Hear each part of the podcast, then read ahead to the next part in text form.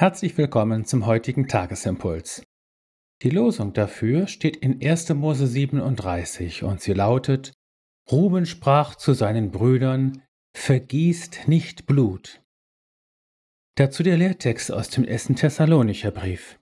Paulus schreibt: Jagt alle Zeit dem Guten nach, füreinander und für jedermann.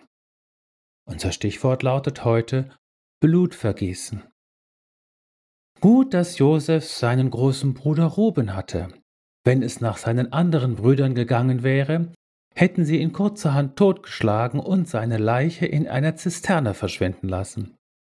So warfen sie Josef auf den Rat des Ruben hin, aus dem die Losung des heutigen Tages übrigens stammt, eben lebend in die Zisterne. Und Ruben dachte bei sich, er würde seinen kleinen Bruder zu späterer Zeit schon wieder herausholen.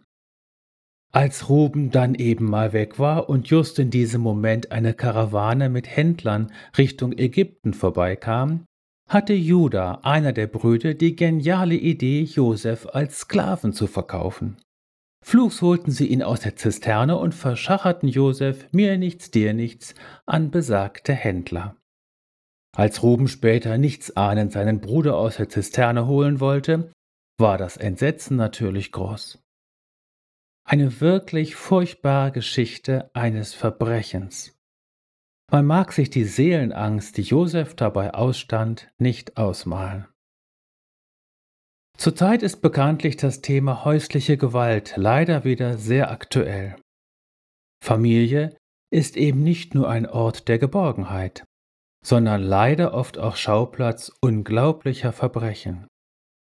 Wie gut, wenn es dann Familienmitglieder wie Ruben gibt, die einschreiten, den Mund aufmachen und so wenigstens das Schlimmste verhindern. Leider sind sie merkwürdigerweise dann auf einmal auch mal weg, will heißen, sie schauen weg. Und das Unheil nimmt dann doch seinen Lauf. Wie kann das Böse, die Gewalttat und das Unheil verhindert werden? Wegschauen und sich raushalten verändert gar nichts, im Gegenteil.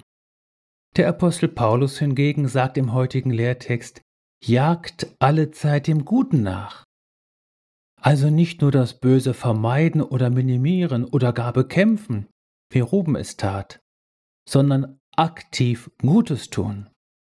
Das Böse mit Gutem überwinden, sagt Paulus an anderer Stelle.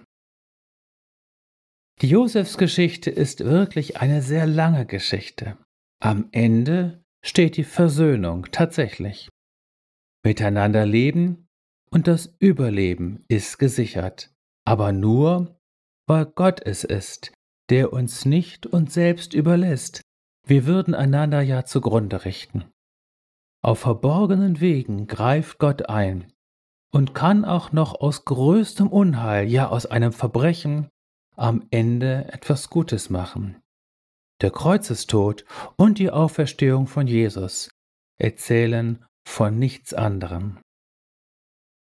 In Jesus bist du gesegnet, um dem Bösen in jeglicher Gestalt entgegenzutreten. In Jesus bist du gesegnet mit jemandem, der für dich eintritt. In Jesus bist du gesegnet, sein vergossenes Blut ist für dich die Quelle der Heilung.